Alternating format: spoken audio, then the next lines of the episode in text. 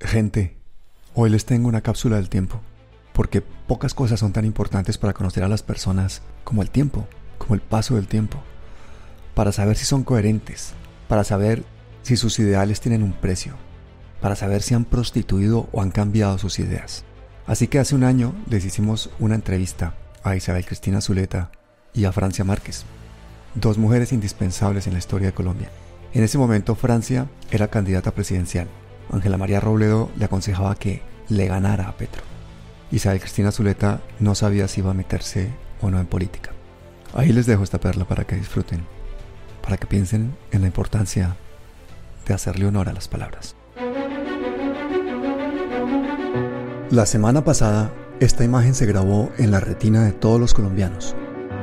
Sucedió durante un evento histórico y absolutamente necesario en un país empobrecido y sembrado de muertos, en el que siempre ha gobernado el patriarcado y concretamente una parte de él, la derecha. Se trataba de la primera Convención Nacional Femenina, con representantes de todo el país y el protagonismo de las dos mujeres precandidatas a la presidencia. Pero una de ellas pronunció una frase que despertó suspicacias. ¿Qué tenemos que hacer?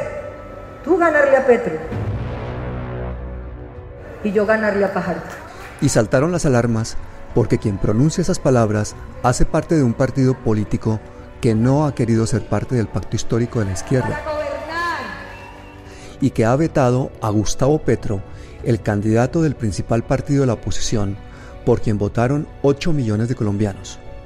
Y el problema es que ese veto a Petro hace muy posible una segunda vuelta electoral en el 2022 tal como pasó en las anteriores elecciones en las que la división de la izquierda, el fraude electoral, los dineros del narcotráfico y la llamada al voto en blanco del autodenominado centro permitió que ganara el uribismo. Las preguntas lógicas son, ¿se trata de una nueva jugada política para catapultar a Sergio Fajardo? ¿Se está instrumentalizando al feminismo?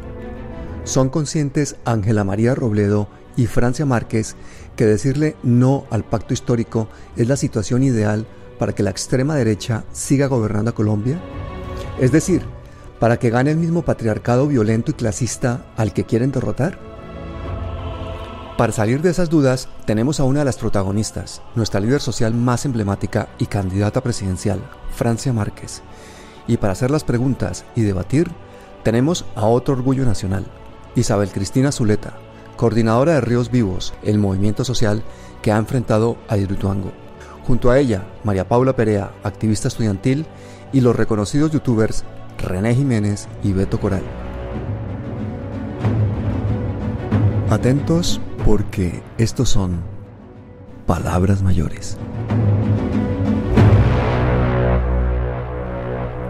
Bueno, bienvenidos Francia Márquez, Isabel Cristina Zuleta, María Paula Perea, Beto Coral y René Jiménez. Un placer tenerlos aquí.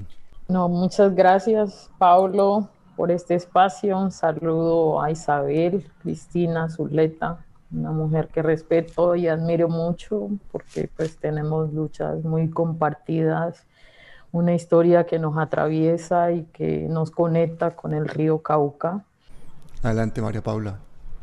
Bueno, Francia, si bien tú has dejado claro que no estás siendo parte de ningún pacto por el momento, yo quisiera saber cuál es tu posición frente a la coalición de la esperanza. ¿Estarías dispuesto a apoyar a Sergio Fajardo? Yo creo que lo dije hace algunos días en Zona Franca en una entrevista y es que no voy a apoyar a, a Sergio Fajardo, sobre todo por lo que acabé de decir. Creo que yo soy una mujer que ha luchado también en un territorio frente a una construcción de una represa que se hizo hace varios años, la represa Salvajina.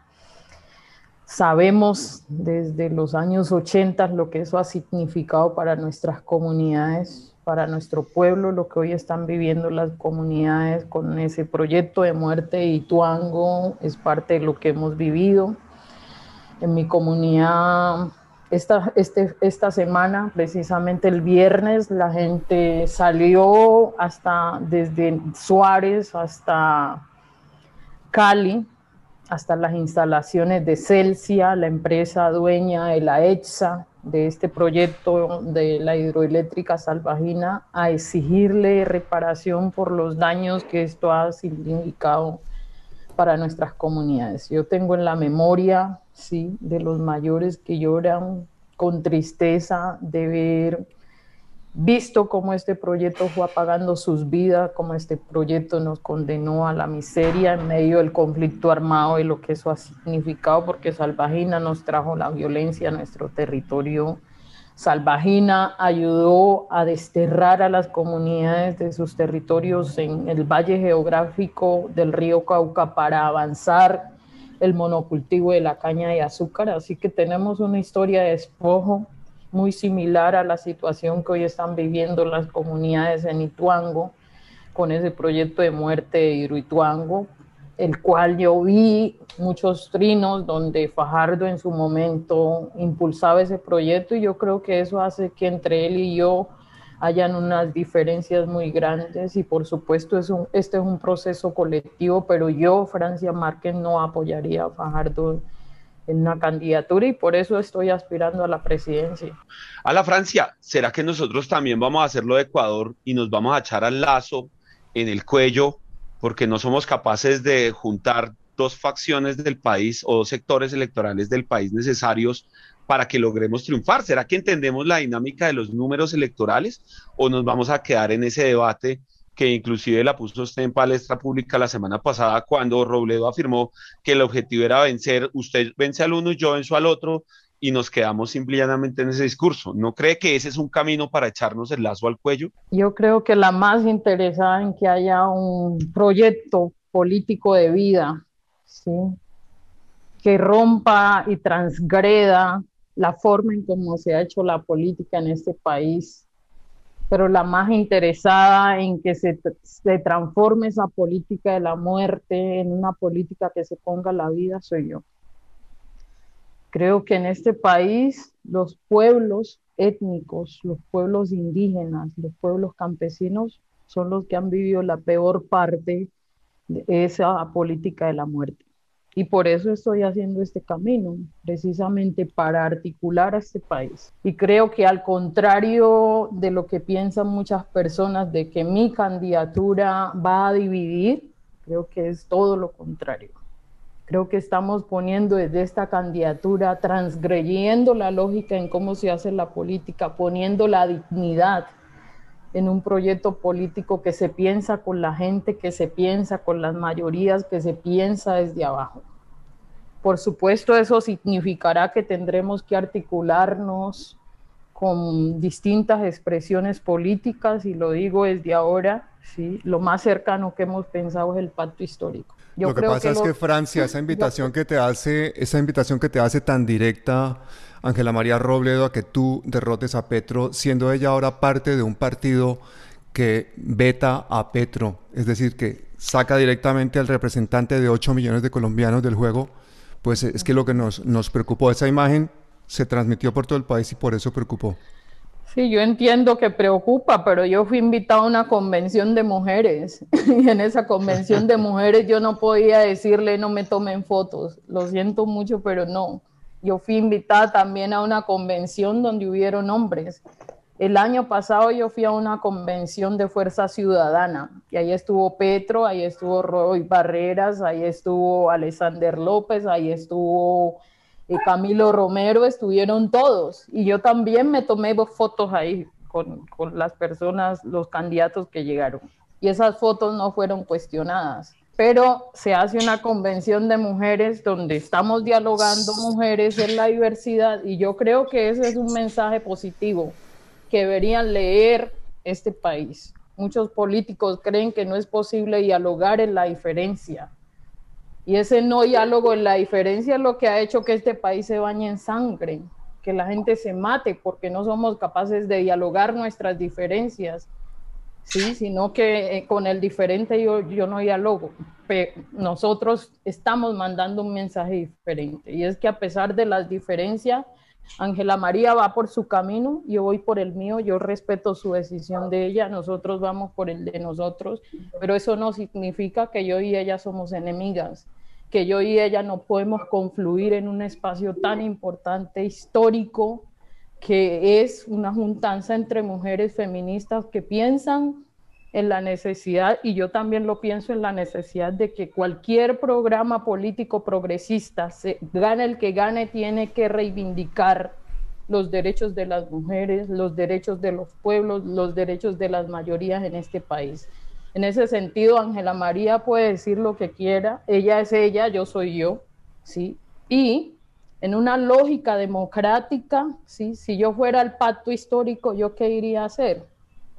Por eso dije, nosotros hoy no hemos tomado la decisión de ir al pacto histórico, pero si llegáramos a ir, pues no vamos como un objeto de, decoración.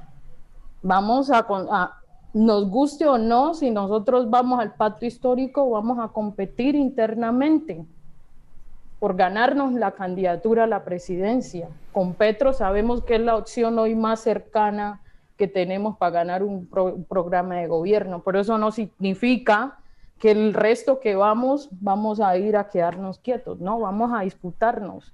Roy Barreras ya entró y ustedes creen que Roy Barreras no va a disputarse con Petro, él lo anunció y lo dijo. Voy al pacto histórico a disputarme con Gustavo Petro. Pero entonces el problema es si lo dice una mujer no, creo que no. Creo eh, que tenemos la misma legitimidad para ir a disputarnos al igual que Petro lo haría con todos nosotros. Todo el mundo hoy me empezó a preguntar cuál, porque hay un argumento de usted no tiene capacidad para gobernar, ¿sí? Y todo el mundo empezó a decirme, bueno, muéstreme cuál es su proyecto político. Los patriarcas son los que de una vez le dicen a la gente qué es lo que hay que hacer, ellos mandan y como pueblo obedecemos. Yo, creemos, yo creo que este es el tiempo de los pueblos y también creo que es el tiempo y es la era de las mujeres. Y yo creo que desde ahí entonces vamos a construir como pueblos y como mujeres esos sueños que todos tenemos. ¿Sí? Entonces, efectivamente, cuando yo hablo de los privilegios, yo hoy, aún siendo una mujer racializada, racializada y violentada por las lógicas de este país, siento que hoy yo tengo un privilegio, ¿sí? Y es que mi liderazgo, con mi liderazgo he ganado una voz que no tiene muchos líderes y lideresas en este país que siguen siendo silenciados, que la gente los conoce, ¿sí? Cuando, cuando ya los han asesinado, tristemente. Pero ojalá todos tuvieran el privilegio de que su voz se pueda escuchar de igual manera. Mira, yo no era nadie antes del 23 de abril del 2019. Y de un día al otro, yo ya era alguien porque alguien que tiene unos privilegios dijo que yo soy alguien, ¿sí? Cuando gané el Goldman. Pero antes, ¿quién me conocía en este país? Nadie. Entonces yo tengo unas condiciones de privilegio hoy, es que yo hablo y mi voz se escucha. Y simplemente hoy, reconociendo esa condición de privilegio, yo hubiera podido tomar la decisión de usar esa voz que tengo para beneficiarme yo y joder el resto de la gente. Pero no, hoy reconociendo que tengo un privilegio y es una mujer negra que tiene una voz en este país, pues la pongo al servicio de esas voces silenciadas que no se escuchan. Entonces los privilegios sí van desde el despojo de la tierra, pero son inmensos y, los hombres de nuestro país deberían reconocer que hoy esta juntanza de las mujeres, en vez de ser una amenaza para este país, va a profundizar la democracia de este país, va a aportarle a la democracia de este país. Los demócratas progresistas de este país, en vez de ver en mi candidatura una amenaza, deberían reconocer que es una oportunidad para hablar de los silencios que no se escuchan en este país, para dar los debates que nadie quiere asumir, ¿sí? Y para posicionar programas que reconozcan en la diversidad la necesidad de transformar muchas situaciones de inequidad y desigualdad. No por ser progresistas, no, no quiere decir que porque seamos progresistas no seamos machistas o no seamos o no desarrollemos prácticas patriarcales y es lo que nosotros queremos hacer en esta apuesta de esta candidatura y es trabajar desde la periferia, es poner las voces de la periferia que no se escuchan y es construir los sueños desde ahí, desde esos lugares. Y hablando de esas voces que no se escuchan, yo quisiera hacer una pequeña cuña porque es que mi canal, que es un canal muy poco conocido, se dedica precisamente desde hace muchos años a darle voz a los líderes sociales y por eso es que, por ejemplo, en el caso de Isabel Cristina Zuleta hemos hecho numerosos vídeos, varios documentales para Ríos Vivos.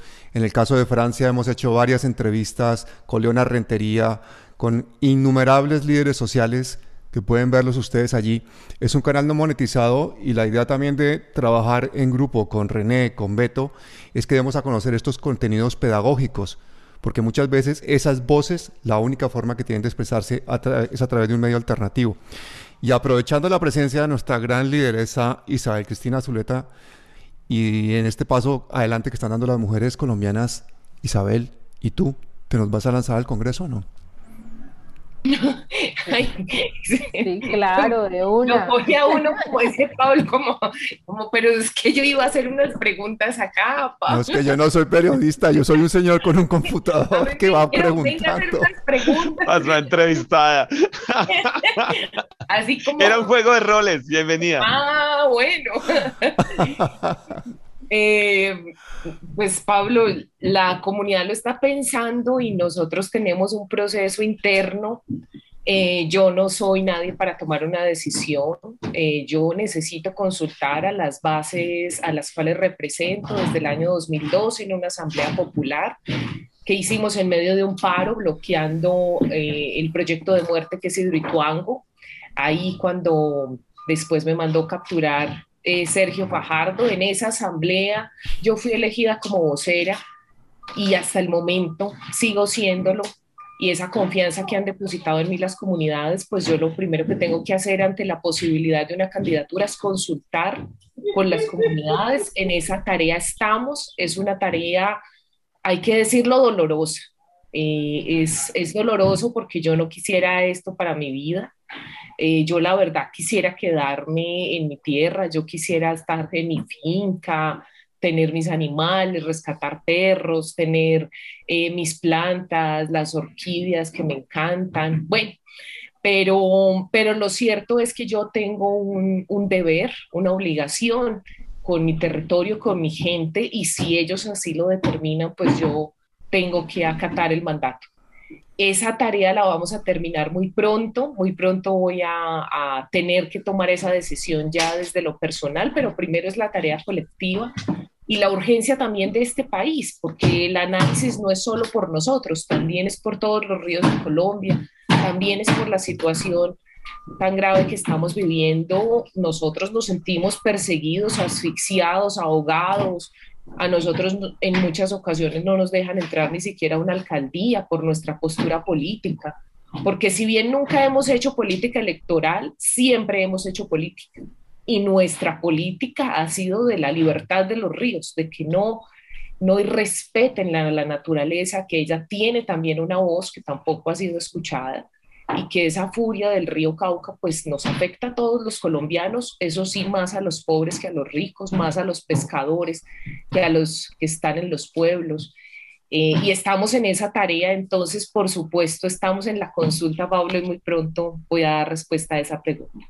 Muchas gracias. Ahora voy a hacer mi pregunta. No, pero yo no fui el primero que te la preguntó, porque en directo te preguntó, o te lo propuso Gustavo Bolívar cuando entrevistaste a los Gustavos, ¿no? Ah, bueno, sí tienes razón.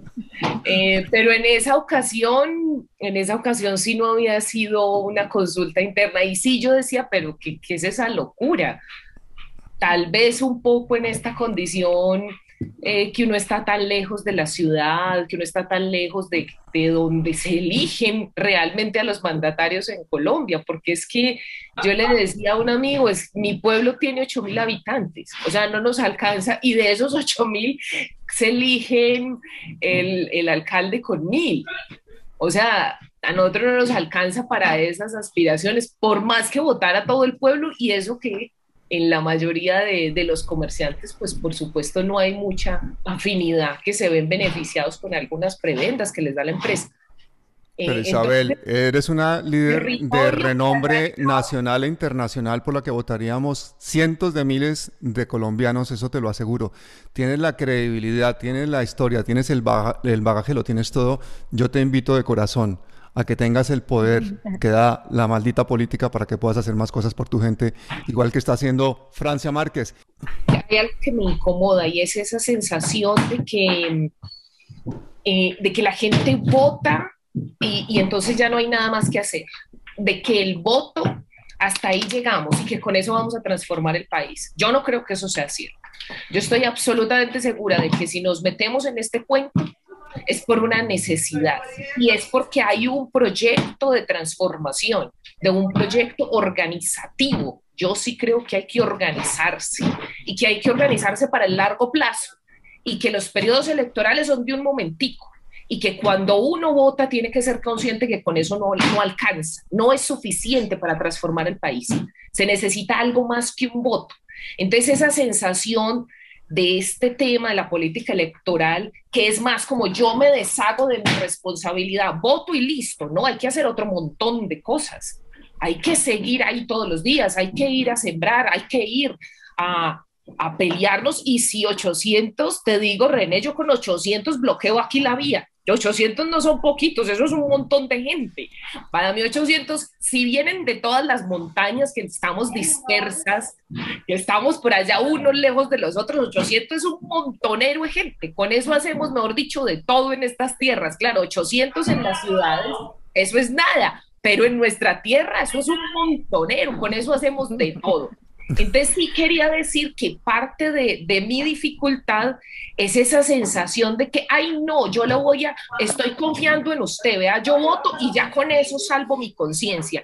Ahí yo realmente con ese tema sí me siento muy incómoda. Y ya para cambiar, ahora sí yo quiero hacerle una pregunta para que no se me vaya a ir Francia. Yo sí quiero preguntarle cuál es la principal dificultad que ves ahorita como la, la con las próximas elecciones. ¿Qué es en lo que crees que nos tendríamos que concentrar como el principal obstáculo que tenemos que derrotar? Y de entrada digo, el que yo considero es el principal obstáculo. Para mí el principal obstáculo es la simulación, la apariencia. Y eso lo llevo en, en un partido en concreto que es el Partido Verde. Para mí es la manifestación de la simulación, de la apariencia y yo creo que este engaño al que algunos llaman tibios, ojalá eso fuera tibio, lo que nos han hecho a nosotros fuera tibieza, porque yo no creo que eso no, eso no es tibieza, mandar, ponernos aquí una bomba de tiempo con, con, con esta represa. Em, pero a ese proyecto de yo no soy extremista, yo no sé qué, pero hago las cagadas más extremistas que le pueden hacer a la naturaleza y a la gente. Eso es lo que yo creo que hay que, que es la prioridad de enfrentar esa gente que es capaz de simular, que es capaz de engañar y decir que sí, estamos transformando, no somos supuestamente oribistas cuando son los, cuando son los más radicales en términos de quitarle a la gente el pan, el pan de su, de su mesa. Y también un poco con lo que dice Isabel, a mí me gustaría y tocando mucho lo que dijo Beto sobre el privilegio, yo también siento que un obstáculo muy grande para ti es el tema de los privilegios, o sea, el privilegio de blanquitud, el privilegio que nace el patriarcado. Yo siento que ese también lo hemos visto mucho en lo que se llaman los partidos progresistas, tal y como tú lo estabas diciendo, y la misma izquierda, en los trinos de Gustavo Bolívar, en los mismos trinos de Gustavo Petro. Y a mí me parece importante también resaltar que si bien el discurso de, de, Robledo se malinterpretó, yo también siento que es algo a lo que ustedes también deben aspirar a atacar, porque no, el, machismo, el racismo no solamente se ve en la derecha, en derrotar a Uribe, que pues al final eh, la polémica se desató diciendo que era el final era el objetivo principal. Yo también siento que lo que hizo que Uribe se mantuviera en el poder es esos mismos privilegios ese mismo sistema opresor que hizo que él se mantuviera ahí. Entonces, relacionado con lo que decía Isabel, yo también quisiera saber tú cómo pasarías ese obstáculo de lo que es el privilegio blanco y también el privilegio pues, de, de, ser hombre. Y yo creo que un desafío enorme que tenemos es pensar en cómo hacer una política que transgreda los métodos. ¿sí? Los métodos que usa la izquierda o los partidos progresistas no son diferentes a los métodos en la política que usa la derecha. Y ahí yo creo que perdemos. Yo creo que una de las cosas que hay que hacer es cambiar los métodos en cómo hacerlo. ¿Sí? Si usamos los métodos de cansar a la gente, de expresarnos con manifestaciones eh, aburridas, que no enamoren a nadie, que no inspiren a nadie, que no muevan a nadie, pues eso no, la gente no se va a motivar. Y yo digo, mientras estamos pensando en que hay es que juntar a la gente que sabemos que va a reproducir la política de la muerte, ¿por qué no pensamos en la estrategia de ir a conquistar, si así se puede decir la palabra, o mejor ir a enamorar a los 14 millones de personas que no votan en este país porque no creen en la política? Yo creo que ese es el gran desafío que tenemos somos capaces de convencer a todas estas personas que están haciendo, pues mujeres negras en Estados Unidos lo hicieron. Movieron al voto y le hicieron creer a la gente negra que su voto era importante, que su voto valía, que cuando vota, ahí está depositando su poder para que el, el que se elige defina qué hacer con su vida. Y tristemente cuando hemos votado aquí, en este país, pues hemos votado a, a favor de la política de la muerte. ¿sí? Y los que hemos nos hemos abstenido también de votar, hemos votado por eso, porque nos gobiernen quienes han reproducido la política de la muerte. Yo creo que nuestra capacidad debe estar en ir a conquistar a esos corazones y a esa gente que perdió toda su esperanza en la política porque cree que la política es corrupta que la política al final, al final y al cabo no tiene nada que ver con nuestras vidas. Y bueno, yo creo que ahí está el gran desafío y es de decirle a esa mujer, a esa mamá que sale de su casa a trabajar y cuando se va a una casa de familia y regresa a, a, a, enterrar a su hijo porque ya fue asesinado en el barrio, pues esa mujer tiene que saber que esa definición de que su hijo terminó siendo asesinado en un barrio fue una definición política, ¿sí? Esa no es la desgracia de por sí que nos toca soportar. Nos hicieron creer que las condiciones en las que vivimos, nosotros somos responsables de esa desgracia. Esos niños de La Guajira que están muriendo de hambre al lado de un proyecto que se vende como el desarrollo de nuestro país, Cerrejón, ¿sí? ellos son responsables de esa miserableza de, de, lo que hacemos con esta política de la muerte, no. Ha sido el Estado gobernado por estos hombres blancos privilegiados y lo siento mucho, pero es lo que tengo que decir hombres blancos privilegiados de élite que se mantuvieron por todos estos años obteniendo sus ganancias de esa política de muerte, los que han condenado a que más de 5 mil niños hoy mueran de hambre en este territorio. En un país que tiene tanto para producir, pero que no es capaz de producir ni siquiera lo que va a comer un eje grande de los problemas sociales de este país que alimenta en gran medida la violencia y la deconstrucción nuestra como sociedad es indiscutiblemente la producción de sustancias ilegales y el manejo que se le ha dado a estas sustancias ilegales y los cultivos que, como todos sabemos, eh, sostienen una economía que no se sostendría otra cosa porque no hay forma de sacar el plátano, ¿sí? ¿Cómo solucionamos eso, Francia? Pues mira, nos hemos gastado millones y millones y millones de dinero que no nos imaginamos en estos, para poner un plazo corto en estos 66 años que llevamos de, de, conflicto armado, intentando detener una economía ilegal, ¿sí? La política prohibicionista en este país, para lo único que ha servido es para dejar muertos en los territorios y dinero en los bancos, porque ahí se legaliza la plata del narcotráfico. Y hoy, sí, han empezado ya en este país, empezaron a, hacer una regularización de las drogas y han empezado con el cannabis, ¿sí? ¿A quién le están entregando las licencias de cannabis hoy en este país? A las multinacionales canadienses, pero esas no se las están entregando a las comunidades campesinas, negras, indígenas, empobrecidas, a quienes todavía en nombre del narcotráfico siguen asesinando. Yo creo que esa es una oportunidad y yo creo que hoy un gobierno progresista, ya sea en manos de Francia, en nombre de Francia o en nombre del que gane la presidencia, debe plantear con claridad la necesidad de legalización de las drogas en este país. Yo no encuentro otro camino y no veo otro camino. La confrontación armada ya no fue. Y no fue porque lo único que ha dejado es sangre derramada en los territorios. Hay que resolver el problema de la guerra en este país de una vez por todas con todos los actores armados y hay que resolver el problema de las drogas y eso implica una situación que nadie quiere coger que nadie quiere asumir. Juan Manuel Santos, después de dos periodos presidenciales, reconoció que ese era el camino, legalizar las drogas. Pero cuando estaba como presidente no asumió ese desafío. Entonces yo creo que hoy nosotros, un gobierno que se piense desde abajo, desde la periferia, desde esas regiones, tiene que plantear con claridad una propuesta que vaya enfocada a la legalización de las drogas en este país. No hay otro camino. Eh, Pablo, para aportar a esto, yo sí quisiera decir que esto tiene que ser desde, desde la comunidad internacional que nosotros tenemos que presionar sobre todo al gobierno de los Estados Unidos. Eso no se logra solo desde aquí, eso se logra con presión y acción internacional.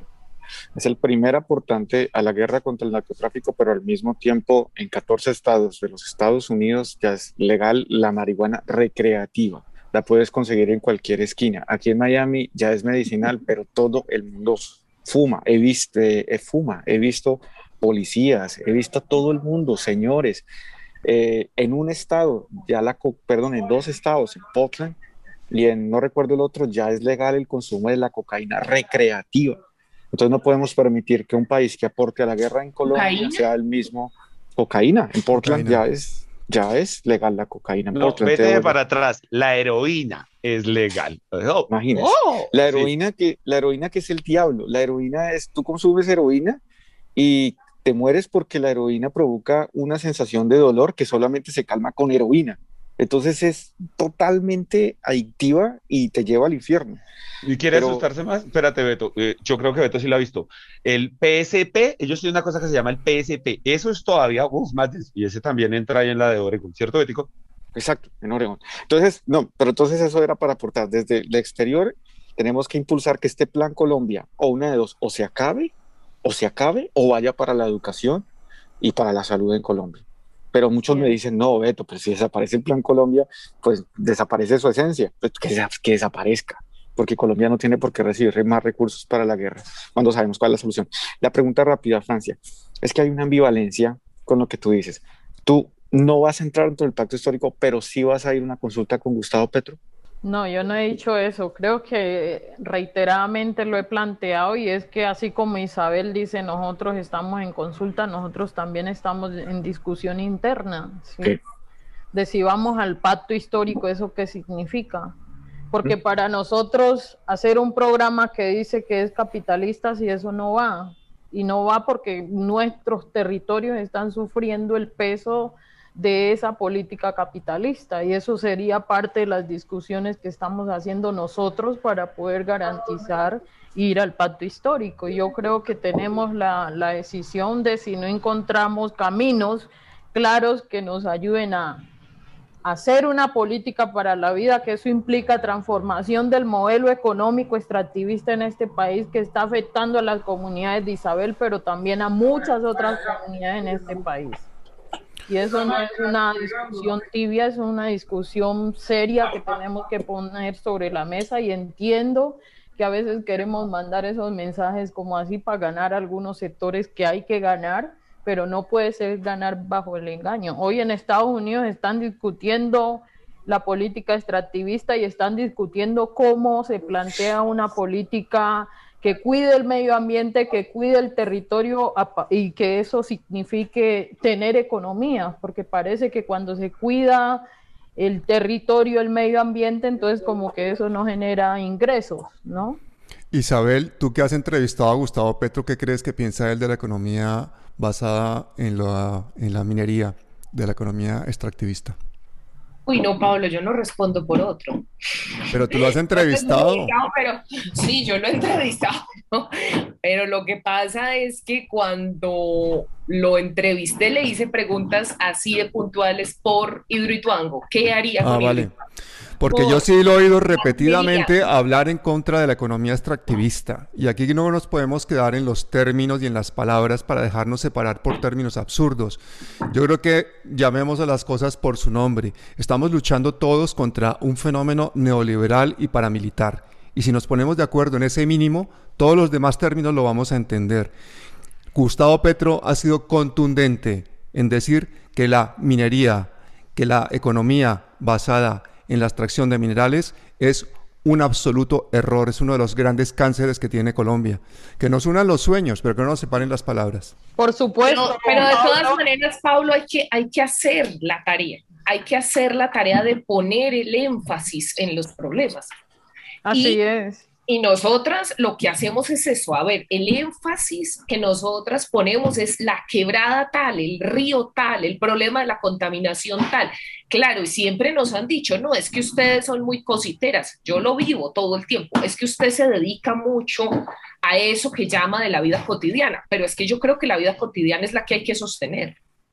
Y por supuesto que entiendo que hay que tener eh, el país en la cabeza, como le decías ahorita René. Sí, pero sí tiene una expresión concreta en la vida cotidiana. Esos términos son importantes en la medida en que tengan una expresión concreta, porque por supuesto tenemos una política, por lo menos en materia ambiental, maravillosa y nadie la cumple. Nadie la cumple. ¿Qué rol podría hacer yo en ese Congreso para que se cumpla? Si allá es que se hace. Allá es donde se va a hacerla, ¿no? Ya está hecha por supuesto, la política sobre vertimientos, que tenemos un problema enorme sobre la cuenca del río Cauca, ya está hecha. ¿Quién la cumple?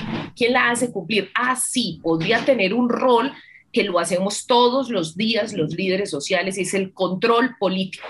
Pero ese rol no se puede hacer nosotros solos el pacto histórico necesitamos darle forma en el sentido también de lo concreto y a uno sí, cuando están hablando de un capitalismo ahí, pues por supuesto que nos incomoda, o sea, yo tengo que decir también lo mismo.